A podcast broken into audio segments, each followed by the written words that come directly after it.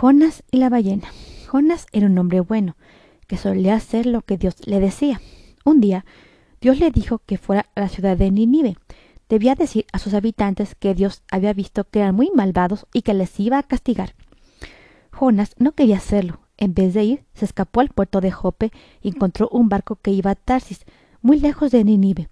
Creyó que ahí Dios no le vería. Pagó su billete y se embarcó. Cuando el barco empezó a navegar a través del océano, se desató una gran tormenta.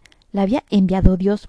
Los marineros estaban aterrados y arrojaron todo por la borda para aligerar el barco, porque corría el, peligro de hundirse.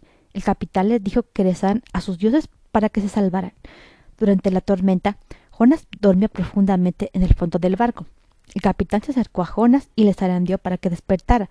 Tú también debes rezar, gritó. No puedo rezar a Dios. Jonas le respondió Me he escapado de él. Los marineros creyeron que Jonas había provocado la, tormenta y todos morirían. Le rogaron que les dijera cómo, cómo calmar las aguas. Debéis arrojarme al mar, dijo Jonas. Pero el capitán dijo a los marineros No puedo matar a este hombre. Debes hacerlo, dijo Jonas. Moriréis a menos que me arrojéis por la borda. Entonces la tormenta cesará. La tormenta arreciaba cada vez más, y por fin el capitán aceptó. Los marineros arrojaron a Jonas al mar. Inmediatamente la, la, tormenta cesó. Los marineros agradecieron al dios de Jonas por haberles salvado la vida. Jonas se hundió cada vez más profundamente en el mar. Cuando creía que iba a ahogarse, una gran ballena se, lo, se lo tragó entero. Dios me ha salvado, pensó Jonas.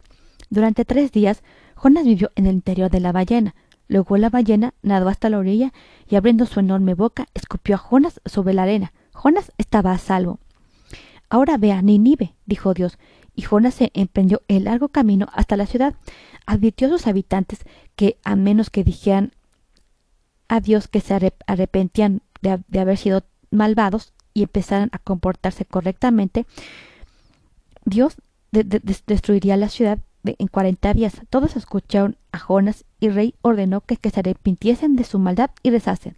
Jonas estaba sentado fuera de la ciudad, esperando que fuese destruida. Tenía mucho calor y estaba muy enfadado. Quería que Dios destruyera Ninive, pero Dios vio que el pueblo se había acercado a él y salvó la ciudad. Jonas, amo a todas las personas de Ninive, dijo Dios, y estoy en todas partes. No puedes escapar de mí. Y Jonas supo que era verdad. Fin. A partir de mañana no te puedes perder todos los nuevos relatos del Nuevo Testamento. Hasta la próxima.